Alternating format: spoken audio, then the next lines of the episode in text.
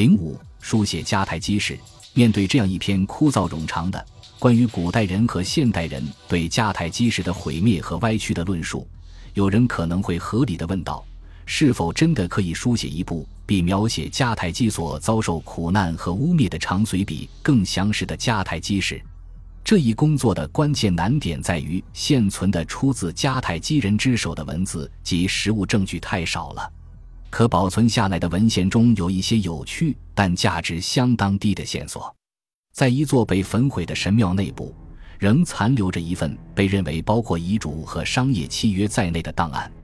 它贮存在那里，这样上帝的神圣权威就能保证它得以完整、安全地留存下来。这些文件是写在缩草纸上的，它们被卷起，并用细绳缠绕，再用一块湿泥巴糊上，而后盖上私人印章。为了防止这些文件散开，它们被并排放在一起。然而，在这座城市为地狱烈焰所吞噬的特殊情况下，这种处理方式确保了封印能完好的保存下来，因为它被烧过了。不幸的是，这也意味着那些珍贵的文献被烧成了一堆灰烬。当面对这样一段历史空白的时候，一旦想到它事实上已遭毁灭，我们经常会有种对其加以过度填补的冲动。然而，我们还是应当小心翼翼地设想，著名的迦太基图书馆的书架在现已损毁的数量庞大的迦太基文献及近东典籍的重压下嘎吱作响。尽管根据古代世界流传的说法，神秘而神圣的羊皮纸文献在迦太基陷落之前就已经被藏了起来，而在多年以后的罗马文学作品中亦曾出现零散的迦太基历史文献，但我们仍难以判断这座城市是否真的如同雅典或亚历山大港那样是一个伟大的文学中心。罗马人最感兴趣且最想得到的不是迦太基的文学作品，而是他们的专业技术。在这座城市陷落之后。罗马元老院下令将出自迦太基人马哥之手的二十八卷农业名著全部带回罗马，并将其翻译成拉丁文。不幸的是，尽管为许多罗马、希腊、拜占庭和阿拉伯文献所引用，马哥的著作还是未能保存到今世。虽然他已散佚，一些现代学者仍将其誉为古代世界的农艺学权威著作。有时，研究这座城市的历史。就像是在阅读一份由一名会谈参与者所贡献的已被销毁的谈话记录副本。然而，现存的对话者担当这一角色的是希腊和罗马的作家的回应，使我们随时能了解这次交谈的线索。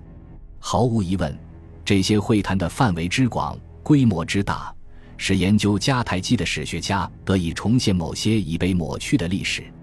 意识形态和自我中心主义决定了。即使是在敌对关系中团结一致的历史学家，在其研究领域中也设法激烈的反对彼此，而且正是在这些作者之间存在的矛盾和不同观点之范围内，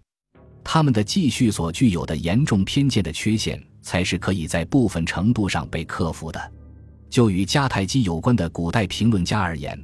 没人能在对有限的残余历史记录进行概述方面做的比希腊裔西西里人。陶尔米纳的蒂麦欧更好了。生活在大约公元前三百四十五年到前二百五十年之间的地麦欧撰写的是自己出生的岛屿截至公元前二百六十四年。那一年，迦太基与罗马之间爆发了第一次布匿战争的历史。由于迦太基人在公元前五世纪到前四世纪的大部分时间内均积极参与西西里岛的政治、军事及经济事务。因而，他们在地麦欧的记叙中有着十分突出的地位。毫无疑问，地麦欧的历史记录为我们提供了许多关于迦太基史重要时期的独家报道。地麦欧的证言存在着一些极为重要的且需警惕的问题。首先，他可能是一名所谓的幽灵历史学家，因为他的作品没有一部是直接保存下来的。但是，他的著作在后世的希腊和罗马史学家中有着极大的影响力，被广泛用于这些人的研究中，因而现代学者也有可能煞费苦心地从其仰慕者，特别是另一位希腊裔西西里人迪奥多罗斯·西库鲁斯写于公元一世纪的作品，因为他们经常大量公开引用其记叙，的著作中获得大批地迈欧的西西里历史作品。其次，作为一个成年时代大部分光阴在流放的雅典度过的人，地迈欧经常远离他所描述的那些历史事件。最后，由于对迦太基怀有浓烈的敌意，他在记叙中对迦太基的记录进行了歪曲。地迈欧对迦太基的描写往往可以猜得到负面而刻板，他对迦太基人的战争动机和后果的论述通常显得极为粗略，而他对西西里的希腊裔领袖所使用策略的分析则要详细得多，也冷静得多。两种态度形成了鲜明的对比。最值得注意的是。蒂迈欧极为成功地将迦太基是野蛮的东方各国在西方的代理人这一观点发扬光大，此观点促使希腊人的情绪为民族仇恨所左右。他笔下的迦太基人的特点是享用着几近无穷的资源，从而使得他们能够组建一支又一支规模庞大的侵略军，其唯一目标在于灭绝生活在西西里岛上的希腊人。蒂迈欧还致力于将那些针对迦太基人的消极偏见，例如所谓的软弱娇贵，证据是他们有着一直将自己的双手隐藏在衣服的褶皱之中，并在长套衫下面既有缠腰部的习惯，变成固有成见。他将大量笔墨花费在关于迦太基人将人类，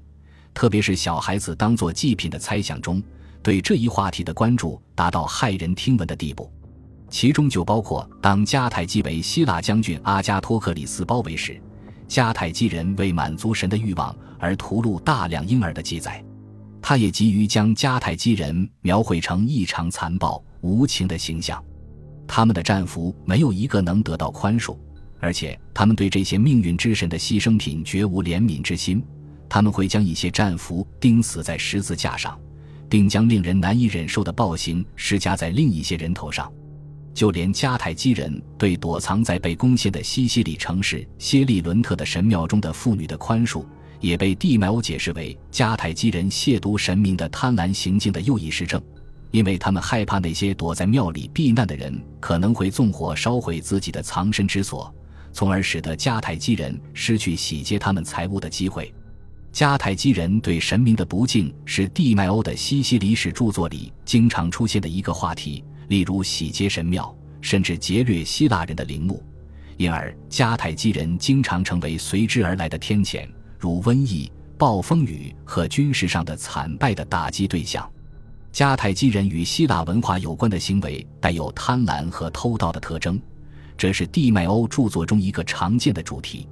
他详细的描述了迦太基将军西米卡在攻陷阿克拉加斯的过程中是如何将这座城市翻了个底朝天的。尽管一些市民因竭力阻止他洗劫神庙而将他们付之一炬，但西米卡还是将一大批绘画和雕塑运回了迦太基。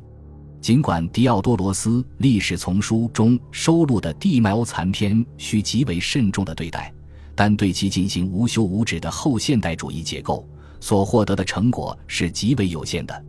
对于地迈欧对迦太基的描写中的倾向性和零碎性，我们仍需谨慎对待。而对文中的陈词滥调和夸大其词也需加以警觉，但把他的记叙视为大部头的伪书却是毫无道理的。蒂迈欧对西西里爆发的全面民族冲突那令人生疑的证言，恰恰有着极高价值，因为它清晰地反映了该岛的迦太基人和希腊人之间存在着一系列极为复杂的互动。事实上，一些作家已在自己的历史著作中旗帜鲜明地站在迦太基一边。如希腊人阿克拉加斯的腓里努斯，以及索西卢斯和瑟利努斯，尽管他们的著作仅有只言片语存世，但对我们来说幸运的是，一些兢兢业业的罗马史学家，如公元前两世纪末的罗马作家科里乌斯·安提帕特，充分利用了这些作品。虽然安提帕特的著作同样经不起时间的摧残，不过他反过来为李维所大量引用。后者关于早期罗马史的大部分章节流传至今，我们还得深深的感谢目光始终敏锐的波利比乌斯，令那个年代最好的历史著作得以留存于世。他是一名希腊贵族，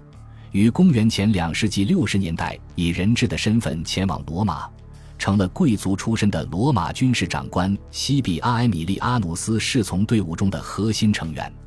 在接下来的二十年里，波利比乌斯追随西比阿四处奔波于地中海世界。他实际上参加了公元前一百四十六年最终攻陷迦太基的围城战。尽管波利比乌斯本质上对迦太基是怀有敌意的，但他还是对自己是一名具有十足学者气质的艺术从业者而感到自豪。毫无疑问，他毫不犹豫地指出他所认为的史学界同行所犯下的错误。他所嘲讽的对象也并不仅限于支持迦太基的作家。他对地脉欧著作的某些部分的态度已被西利蒂形容为骂个不休。不过，波利比乌斯很乐意向那些支持他要求对历史学实行高标准的人致以谢意，无论他们的立场如何。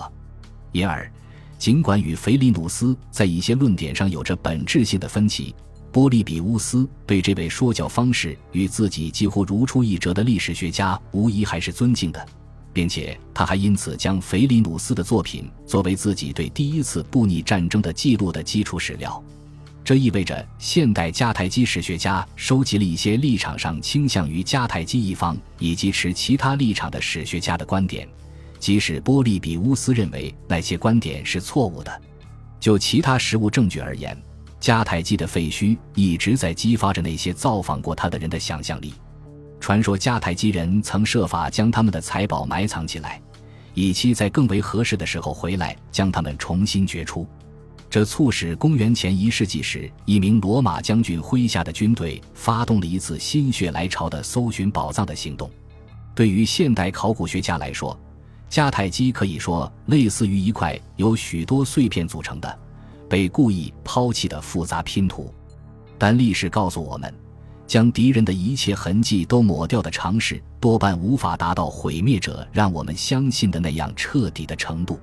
尽管位于比尔萨山上的宗教中心被彻底夷为平地，但许多偏僻地区以及，正如我们已经看到的那样，山体本身的某些区域，成功的避免了被完全摧毁的命运。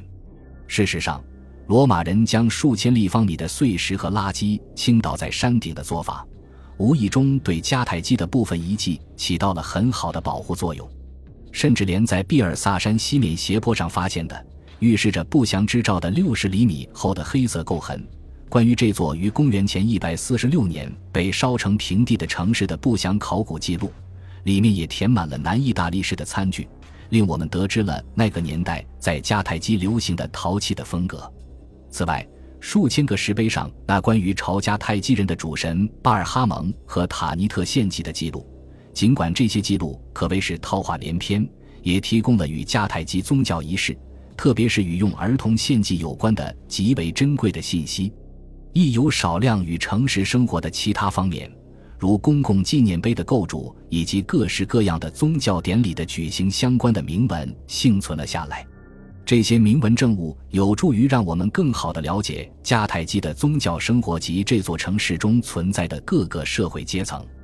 我们从这类刻在石板上的文字中获取了作为这座城市中一员的无名陶匠、金属匠、职工、漂洗工、家具匠、车夫、屠夫、石匠、珠宝商、医生、书记员、议员、衣帽保管员、土地测量员、僧侣、传令官。锅炉工和商人的信息。